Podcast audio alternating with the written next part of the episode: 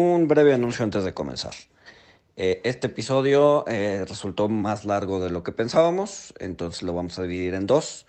La que están a punto de escuchar es la primera parte, la segunda parte vendrá la siguiente semana.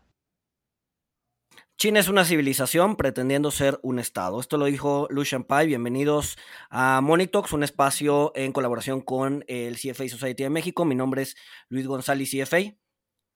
Mi nombre es Walter Buchanan, CFA, y como lo adelantó Luis, en este capítulo vamos a estar hablando de la cultura china eh, y quién mejor para acompañarnos a hablar de este tema que Fernando Macías Berumen. Eh, él es un experto en el tema, él es director general de Conexión China él, eh, pues, es doctor en estudios de desarrollo por la Universidad de Agricultura de China.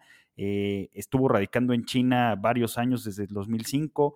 Fundó Salón Global, es una plataforma de, educación eh, continua especializada en, en, enfoque para hacer negocios en China. Tiene una maestría en desarrollo internacional por la Universidad de Tsinghua, espero haberlo dicho bien. Eh, y pues bueno, ha, estudiado mandarín, o sea, es una, es una persona eh, muy conocedora de la, cultura china, fue fundador eh, del capítulo Beijing y actualmente coordinador regional Asia-Oceanía de la Red Global de Mexicanos en el Exterior de la Secretaría de Relaciones Exteriores. Y pues bueno, sin más, comenzamos.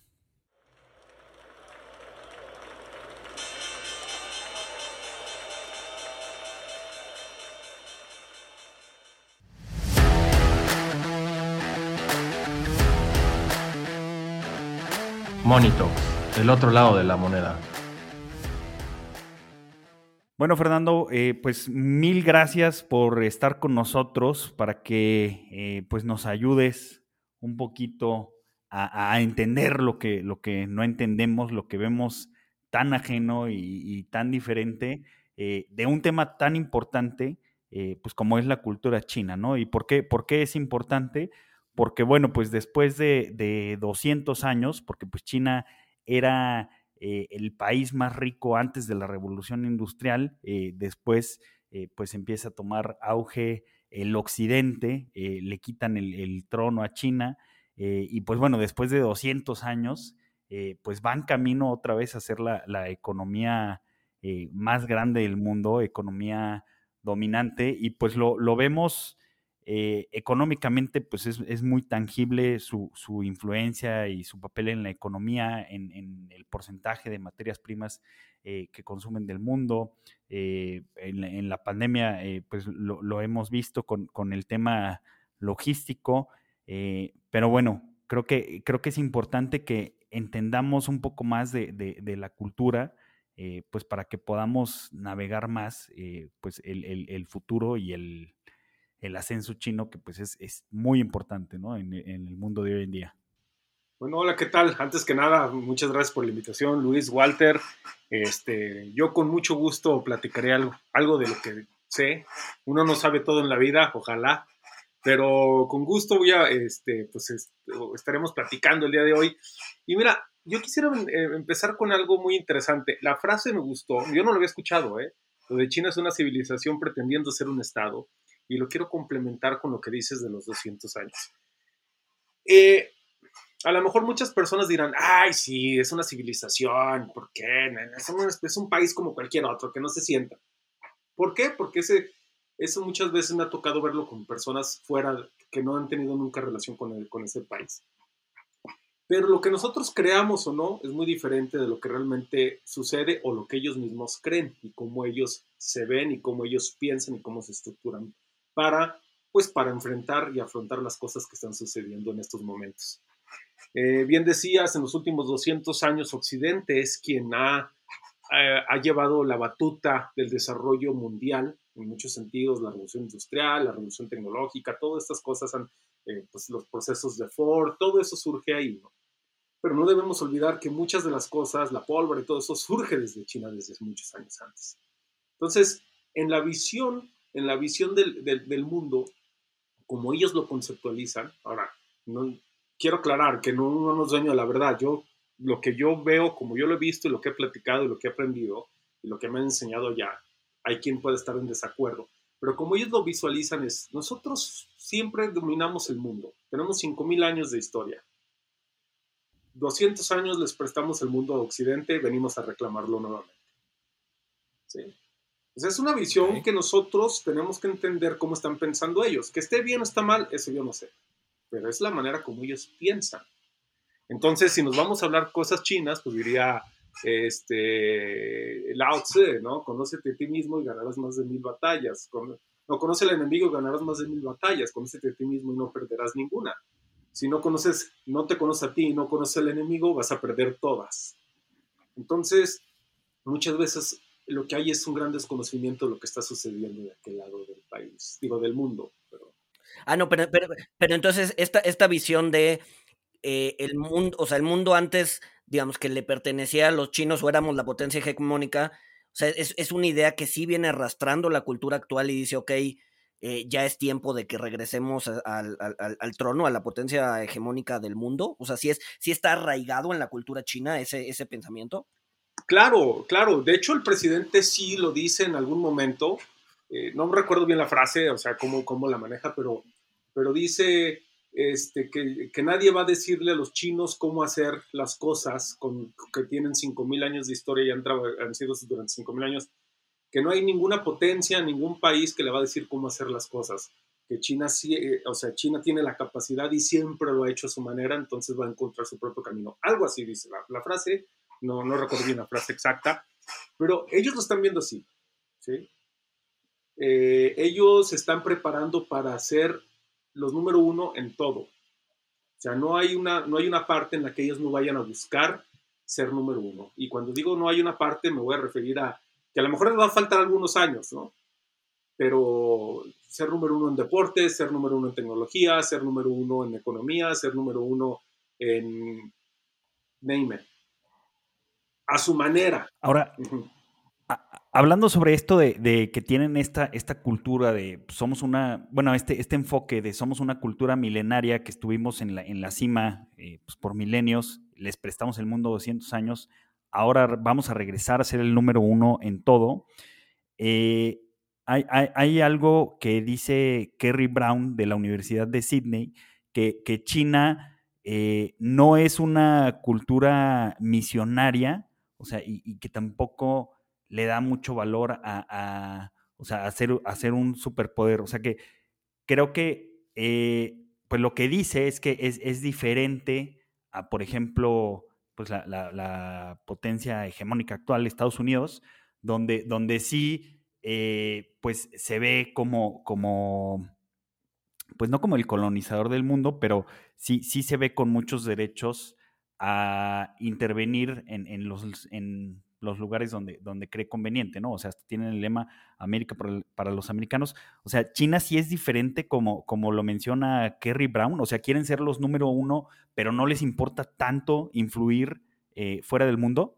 Sí, es un poco, es un poco, es un poco esta idea, ¿no? De que, de que Estados Unidos va e impone la democracia a los países no democratizados, ¿no? Y hace la guerra en Kuwait, en lo que sea, ¿no? Para, para, intentar imponer la democracia. Pero entonces China, China no se ve imponiendo su sistema político-cultural al resto del mundo. Mira, es que va a ser muy difícil que China imponga su modelo cultural en muchos sentidos. O sea, porque somos, somos países muy diferentes. Ellos, ellos tienen una manera muy diferente de ser, ¿sí? Pero no, es de que llegue como los norteamericanos que sí te dicen, es que tú no eres democrático. Pues, ok, mira, esta es la democracia. Ah, padrísimo, no la quiero. No, es que tienes que ser democrático. No, no la quiero, gracias.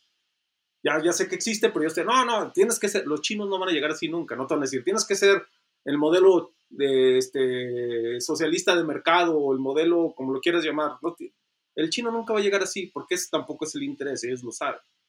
Sin embargo, ellos ya empiezan, y ustedes lo, van a, lo, han de ver en Hollywood, vean, las películas de Hollywood. ¿Cuánto, cada vez cuántos chinos aparecen? ¿Cuántas marcas chinas aparecen? ¿Cuántas empresas chinas pagan las películas de Marvel y de todo? Siempre aparece Wanda o Shanghai LT, no sé qué, o muchas empresas chinas pues empiezan a utilizar el soft power para estar presentes. No es que ellos quieran, como el norteamericano, eh, llegar y poner su, sistema de democrático, bueno, este, su, sistema de, su, sistema de gobierno en otros países, pero sí van a tener presencia en otros países. ¿sí? Pero eso me preocupa, me preocupa un poco porque, o sea, la colonización, a ver, la colonización que hizo Inglaterra, pues sí fue una colonización medio a, base de espada y, cañón, ¿no? Eh, Estados Unidos la cambia un poco y es una colonización más cultural. Entonces, aceptas a la potencia vía eh, aceptar sus costumbres y aceptar sus, su forma de vida. Si China no quiere hacer una colonización cultural, entonces, ¿qué tipo de colonización va a querer hacer? ¿No? Regresar a la espada y regresar, o una colonización más económica, ¿no? Un poco el, Belt, and Road, ¿no? O no, o no quiere una colonización y nada más quiere el reconocimiento como los número uno del mundo. Es que no es que, mira, digo, pero es que yo no creo que tenga que haber una colonización per se. O sea, el, el Belt and Road, el Itailu o la franja y la ruta, como se llaman, como se le dice, es una especie de presencia en, los, en todos los países y tener relación con todos los países. ¿Sí? Pero no tienes por qué, y como lo maneja el presidente, sí, claro, con, con vamos, siempre todo tiene claroscuros, nunca hay nada bueno en algo, ni nada 100% bueno, ni nada 100% malo. Siempre hay, y también va a depender a quién le preguntes y, y, la manera de pensar, entonces unos estar a favor y otros van a estar en contra. Pero la iniciativa de, de que están usando con el Belt and Road y con el RCP es vamos haciendo comercio. Los chinos son comerciantes de toda la historia. O sea, el comercio se cerraron en una época por algún emperador que decidió cerrarse, pero realmente son comerciantes. O sea, si tú, ustedes van a China y tienen la oportunidad o no tienen la oportunidad, el negocio, es lo, el negocio es lo de todos los días.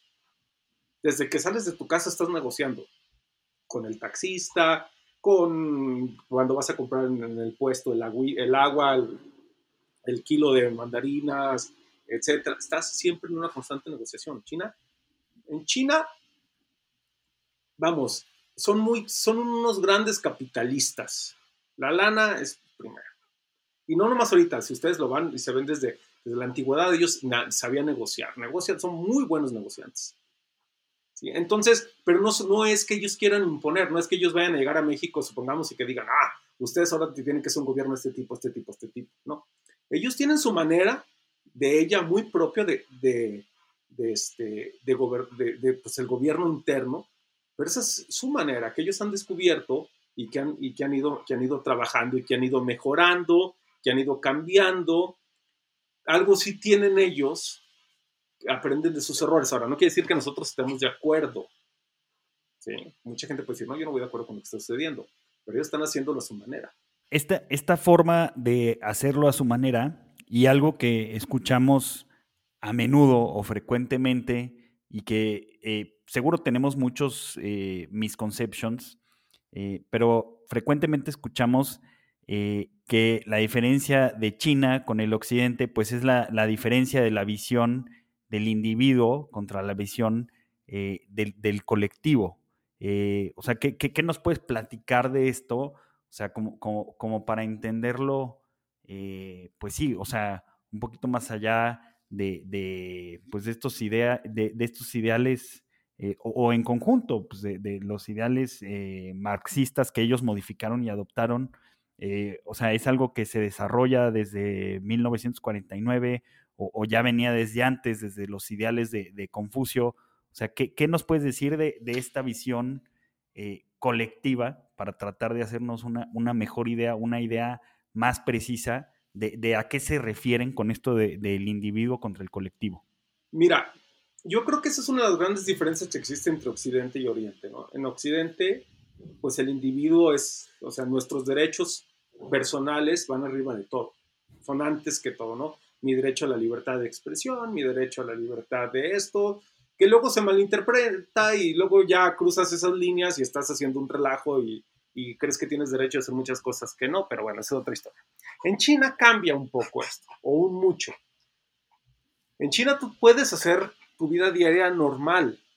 O sea, es e, el día a día tú puedes, o sea, tú tienes decidir a qué te vas a dedicar y todo. Claro, tienes ciertos niveles de competencia muy diferentes a lo que existe aquí, pero vamos, tú puedes trabajar eh, y, todo, pero siempre hay ciertas limitaciones.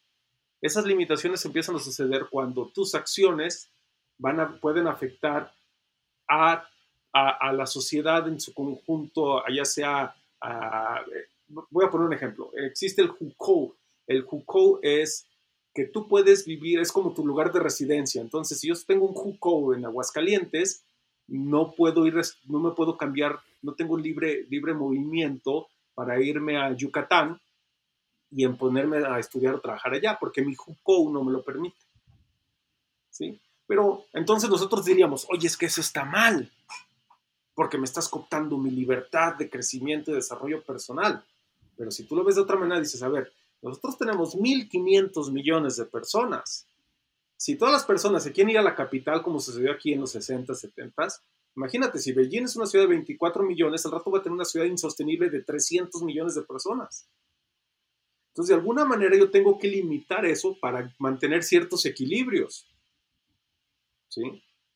Entonces, es más importante a veces el bien social que el, que el bien individual. No sé si me explico. Otro ejemplo, cuando hicieron las presas de las tres gargantas. Este, acaba, o sea, se limitó la presa, ¿dónde va a ser? Una presa de las más grandes del mundo en cuestiones hidroeléctricas. dijeron, oye, pero es que donde está todo el plano está esta, está esta población. ¿Cuántos millones de habitantes hay? Creo que eran 5 millones de habitantes. Inúndala. ¿Cómo? 5 millones de... Es que estás loco, que no sé qué, no, no. Es que esto le va a dar a 400 millones de personas un bien. ¿Y qué hicieron con esas cinco millones? Espero que les hayan avisado antes no, de No, no, sí, sí, claro, que no, no les abrieron las compuertas y los llenaron. No, no, a lo que voy es, los movieron. Ahora, si tú te fijas, 5 millones de personas son un chorro. Pero ¿cuánto es 5 millones contra 1.5 billones o 1.5 mil millones? ¿Qué porcentaje es? Entonces sucede lo mismo como si estás tú aquí en México y dicen, oye, esa población de 300 personas, ah, pues quítalas, dales en otro terreno pero 200 personas, no sé, o sea, 5 millones se escucha más cañón que 200 personas, pero cuando tú ya ves las cantidades en proporción y porcentajes, ya no es, va a ser el bien común. Que no quiere decir que luego no falta quienes, como en todos lados, aprovechen eso para bienes personales, ¿eh? esa es otra historia. Pero sigue viéndolo como sociedad. El dinero. Ahorita el, el, presidente sí acaba de lanzar una nueva iniciativa, no, ahorita se me olvidó cómo se llama, pero es que busca que busca la igualdad o, lograr, porque empezó a haber una disparidad muy cañona en China. O sea, en el 78 todos están iguales, sin billetes.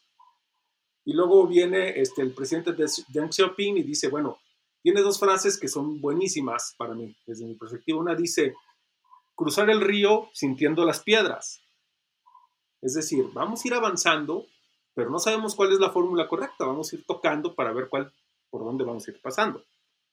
Y tiene otra que dice, ser rico es maravilloso. O sea, ¿se fijan la diferencia contra otros que luego te dicen que ser rico es lo peor?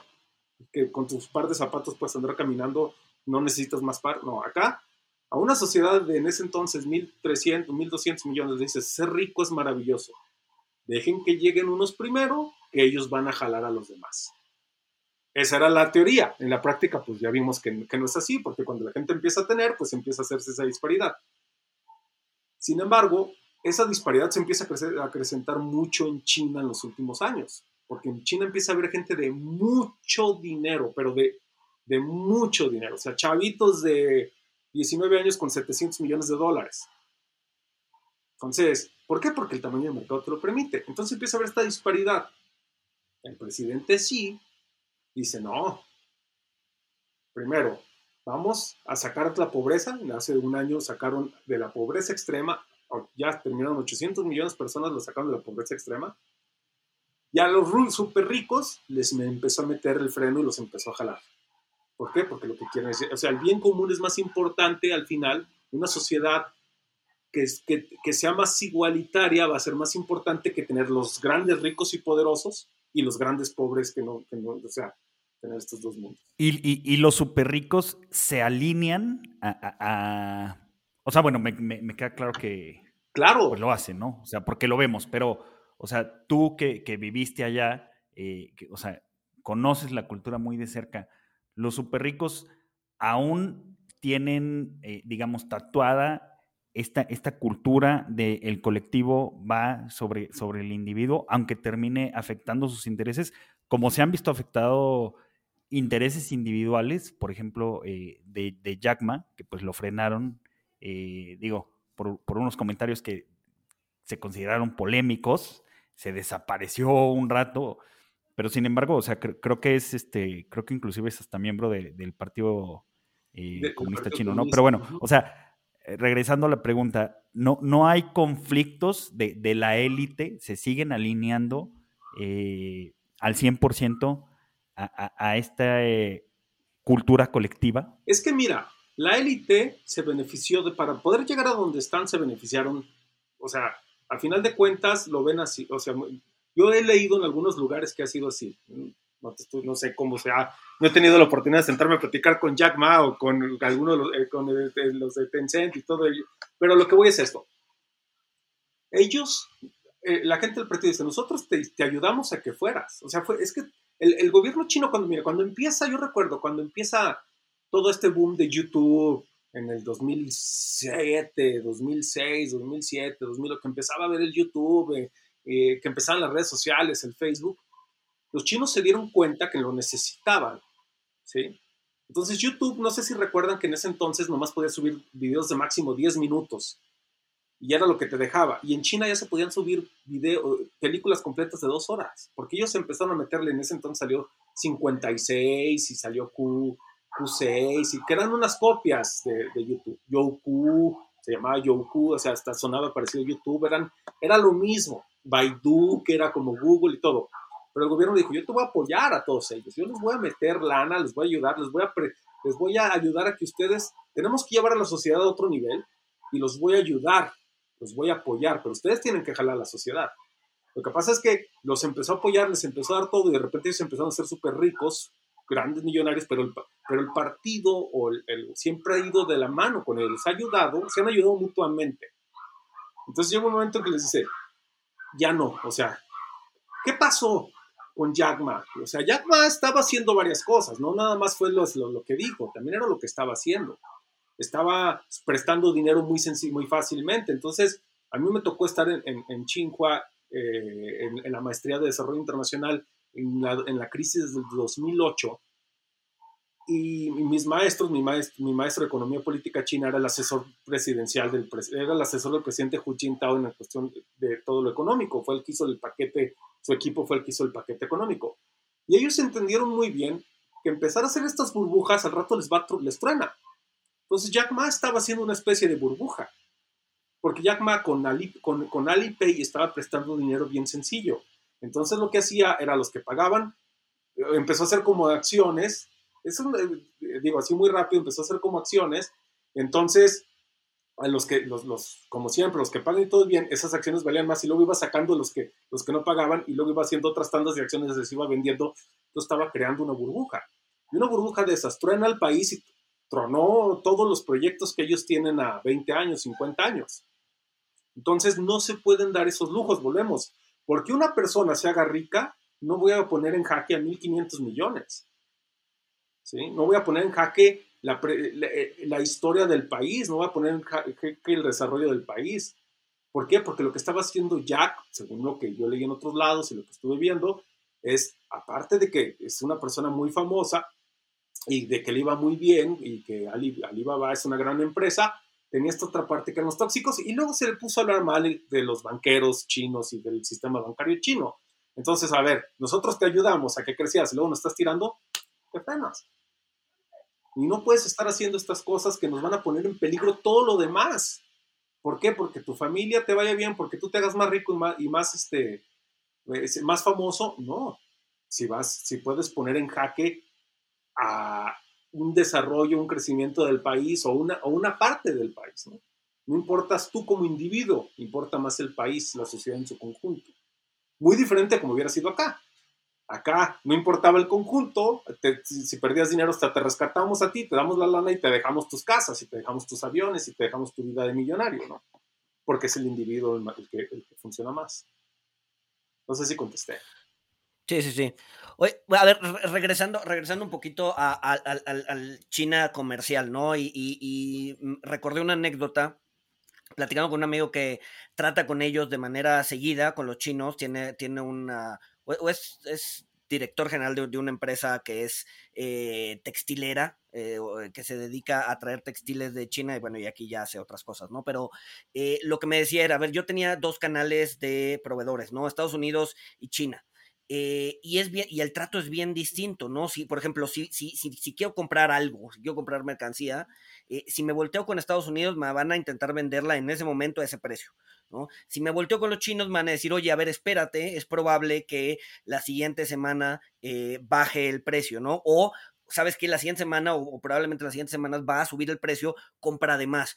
Eh, y si no sucede, le dice el chino, y si no sucede, pues yo, o sea, yo te, yo te cubro la pérdida, ¿no? Este, entonces, si compra la siguiente semana, compras más barato. Si llega a subir, yo te, o sea, yo, yo, te cubro el diferencial, ¿no? Entonces, mientras que, el, mientras que el de Estados Unidos, no, el de Estados Unidos te dice, oye, subió la siguiente semana, pues libre mercado, pues yo gané, tú perdiste, ya la siguiente, en la siguiente ocasión, pues probablemente sea al revés, y pues nos, nos damos tablas, ¿no? Entonces, o sea, como que si hay una, una idea o una búsqueda de generar relaciones comerciales de largo plazo con sus, este, o con las personas a las que los proveen, ¿no? Entonces, no sé si esa también sea parte de la cultura del chino comerciante, ¿no? O sea, mantener, mantener esos canales abiertos y, y, honestidad, porque a ver, sí, tuve, yo sí tuve la oportunidad, yo sí, yo sí tenía la oportunidad de ir a, ir a China y la actitud de los chinos en general parece que, parece que es eh, abusiva, ¿no? Este, te intentan sacar lana por todos lados, ¿no?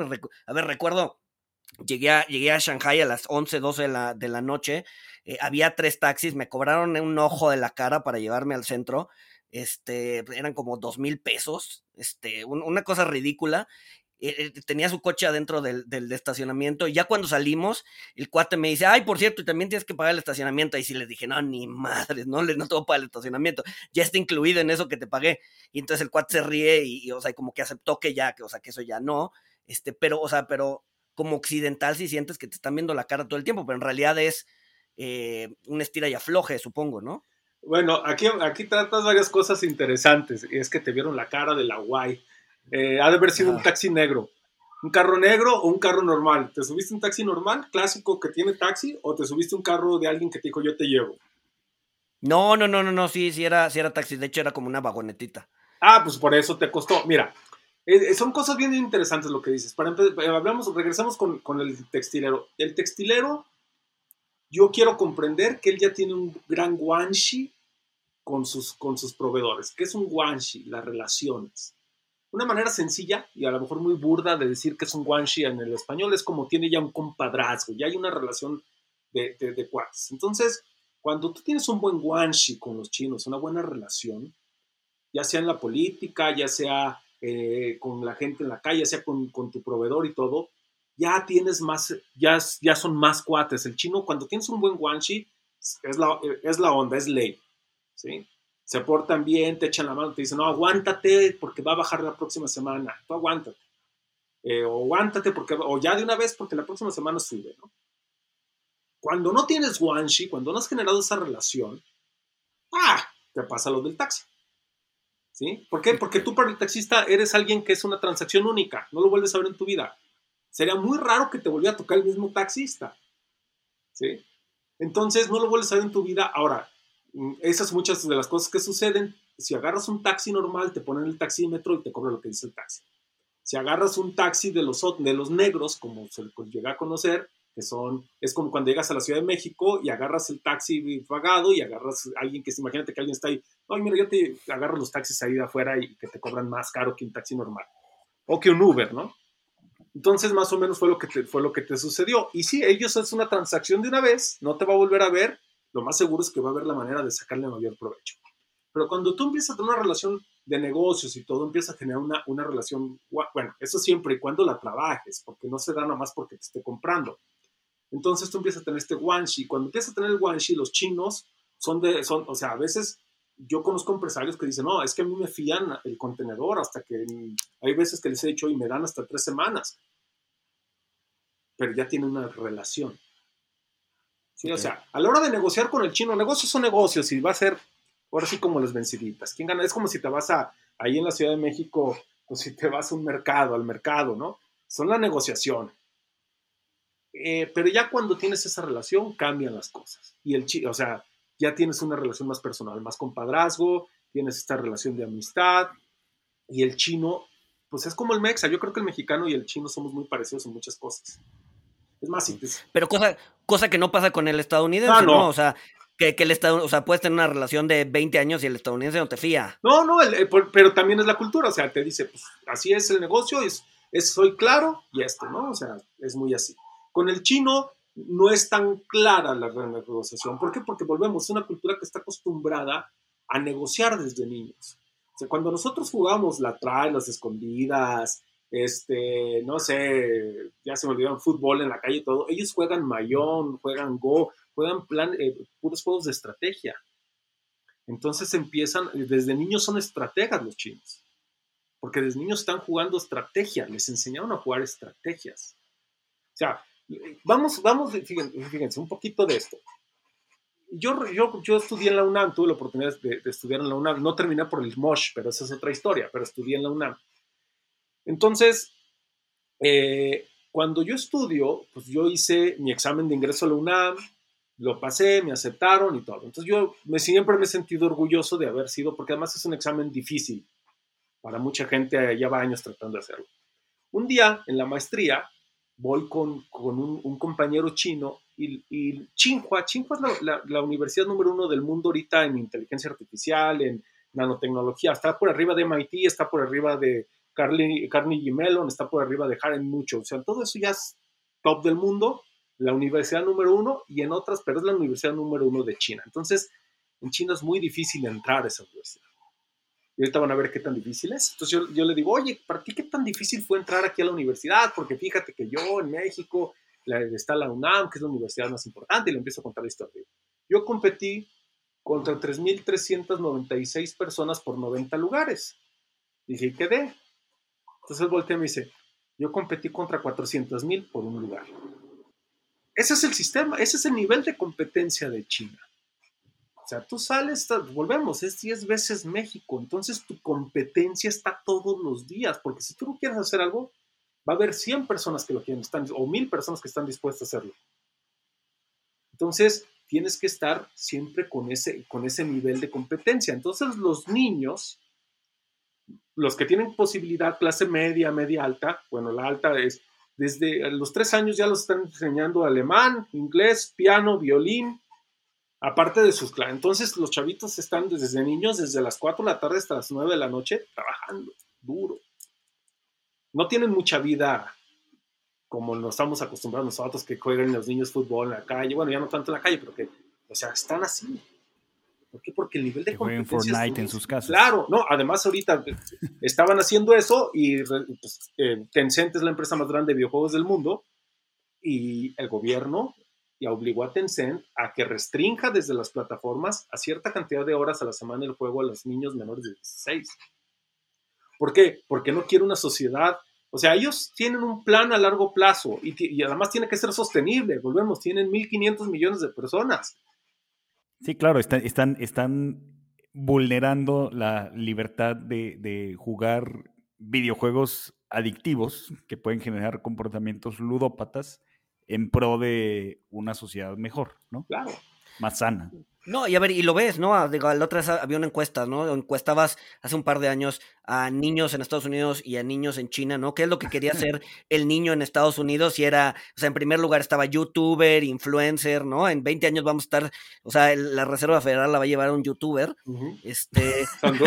Mondrín perdón. Exacto, mientras, mientras que, mientras que en, China los niños querían ser, pues lo que los niños querían ser hace 20, 40, 50 años en Estados Unidos, ¿no? Doctores, astronautas, etcétera, etcétera, ¿no? Entonces sí, sí, o sea, hay, hay, o sea, cuidan mucho a la, a la juventud y a la niñez, contrario al, al occidente, pues, que se les permite prácticamente todo, ¿no? Y bueno, y ahí hay un tema de libertad, de si, si, si, se debe hacer o no se debe hacer, ¿no? Pero son enfoques distintos. Ahora, es que, es que mira, todo va, todo es un, todo esto es, es que es muy complejo. O sea, ahorita tratando de simplificar, te digo, habrá gente que me diga, no, no, es que no es cierto, porque tú tienes que ver. Hay muchos chinos que no están de acuerdo con eso. También hay que aclarar, no todo el mundo está de acuerdo. Pero, ¿qué es lo que se busca al bien? Es que es el control. Pues bueno, volvemos, traes 1.500 millones de personas, se te descontrolan 100 millones, es México descontrolado. Bueno, Es México, imagínate. Sí, es que justo, o sea, justo, o sea, y por eso queríamos hacer este, este episodio enfocado en la cultura, porque, o sea, para mí creo que, eh, o sea, me es imposible imaginarme un, un esquema de, planificación central, o sea, que, que, lo tiene China en muchos aspectos, o sea, sin una cultura eh, como la tienen ellos, ¿no? O sea, donde ellos sí, eh, tú no lo estás confirmando, pues tienen muy presente que tienen sus libertades, pueden hacer varias cosas, pero ah, con cotas, ¿no? O sea, dentro de límites, eh, buscando el, el bien colectivo, ¿no? O sea, creo que queda muy claro, seguramente está sobresimplificando, pero creo que queda claro con el ejemplo de, de, la casa del chino, ¿no? O sea, que no, no tienen una libre movilidad, pero pues eso eh, eh, en busca, creo yo, de, que las ciudades y, todos tengan pues casas y viviendas eh, decentes, ¿no? Y, luego no tengan problemas que seguro, bueno, no agraven los problemas que, que implica la sobrepoblación de, de megalópolis, ¿no? Claro. Mira, yo recuerdo cuando, cuando tuve que salir por pies de la UNAM por el MOSH y todo eso, yo acabé en Ciudad Juárez estudiando, en la Autónoma de Chihuahua. En ese entonces las, era cuando hubo muchos problemas en Tabasco y Veracruz de inundaciones, de, los, de todo, de todo esto, de estos problemas que tuvieron de los tifones, bueno, de, de, los huracanes y todo.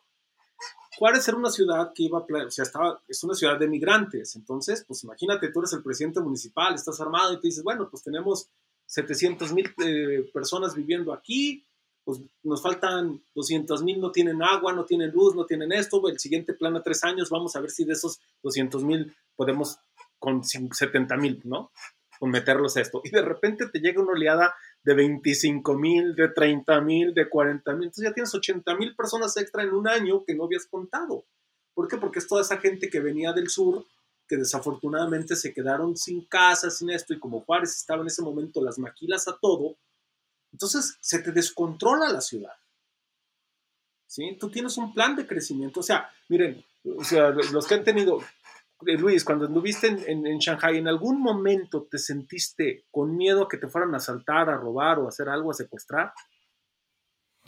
No, la verdad, a ver, yo me quedé como en un bed and breakfast. La verdad es que, o sea, de lo que yo sentí es, salí al día siguiente en la mañana, eh, caminé dos cuadras y dije, estoy completo y totalmente perdido en esta ciudad porque no entiendo nada, ¿no? O sea, porque además ni siquiera tenías Google, ¿no? Tenía allí unos mapas que estaban en chino, que, offline, para ver por dónde diablos me estaba moviendo. O sea, me sentía, no me sentí inseguro, eh, pero sí, o sea, dado que todo era bien distinto y dado que no tenía acceso a mis, digamos que a mis puntos fijos, que puede ser un Google Maps o un lo que sea para moverme, sí me sentía bastante idiota. Este, pero no, no, no, no, no, en temas de seguridad, no, la verdad es que no. ¿No? De hecho, de hecho, por ahí de repente me seguían algunos chinitos para tomarme fotos porque traía barba y pues es raro ver gente con barba allá, entonces pues se tomaban fotos conmigo. Este, yo, yo quiero pensar que es por la barba y no porque me veía chistoso, pero este, pero sí, no, o sea, inseguridad no. Entonces, Mira por tus ojos de vaca. Ahora, exacto. ¿Podrías andar con esa tranquilidad en la Ciudad de México caminando como lo hacías en Shanghai sin conocer la ciudad? O sea, sí, si tú te metes por a la. supuesto, Luis, Luis, Luis camina por Iztapalapa todos los días a las 4 de la mañana. O sea, vamos, si yo nomás pongo la Ciudad de México porque es del tamaño de Shanghai, o sea, son veintitantos millones de habitantes, ¿no? Si no, podría poner otra. Pero es a lo que voy. En Nueva York no caminas con esa seguridad. Nueva York. En Chicago tampoco. Hay lugares donde no te metes ni, ni con guardias, ¿sí? En San Francisco lo mismo, en, California, en, en, Los Ángeles olvídate andar en el centro caminando en la noche. En Shanghai, en Beijing, en Wuhan, en Chongqing, en Tianjin, en Shenzhen, en Guangzhou, en name it, las que quieras, Suzhou, Huzhou, todas puedes andar sin ningún problema. Hay una planificación. Ahora, bueno, pero también es un tema de, de, enforcement, ¿no? Porque, o sea, te voy a poner un ejemplo totalmente opuesto. Este, pues en La Habana sí puedes estar caminando. Ah, claro. O sea, pero también es comunista. Te va a tocar. Sí, bueno, Fíjate, ¿no? o sea, el, el outcome es la cultura es diferente. También. Claro, claro. En Venezuela, en Venezuela puedes caminar. Yo, yo ahí sí, yo creo que ya no. No, ya no, no, no, no. Ya, ya hay anécdotas fuertes. Y yo les tengo unas anécdotas que les la cuento offline fuertes en, en, en Venezuela. Pero, pero, yo lo que voy aquí. ¿No mías de un amigo? Ajá. Sí, sí, sí, del amigo del amigo. Del amigo de la, del primo de mi.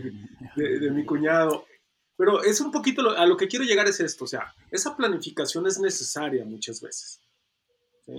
Ahorita volvemos, nadie habla en el mundo porque lo desconocemos o porque no le interesa la propaganda. Digo, no me quiero escuchar así muy, muy de la propaganda occidental, no le interesa, pero realmente no le interesa tanto hablar de eso a los occidentales, en el sentido de, en el 2020, diciembre, se acabó con la pobreza extrema de China. ¿Hay pobreza? Sí, sí hay. Pobreza extrema como tal, no. Me van a decir muchas personas, bueno, pero es que hay que ver si reciben un subsidio de gobierno. Se acabó. La persona ya recibe más de 1.9 dólares diarios. De, hecho, o sea, yo viendo informes de cómo se ha disminuido la pobreza extrema eh, en el mundo eh, en, los últimos 50, 100 años, que, ha tenido un declive de forma brutal, este, que muchos decían, no, pues es por el capitalismo y todo esto. O sea, un análisis un poco más objetivo decía, bueno, pues es que también muchísima gente, miles de millones de, chinos pues, salieron de la pobreza extrema por el, el éxito del modelo chino. Con esto concluye la primera parte de este episodio. La siguiente parte estará disponible el siguiente miércoles. No te la pierdas. Saludos.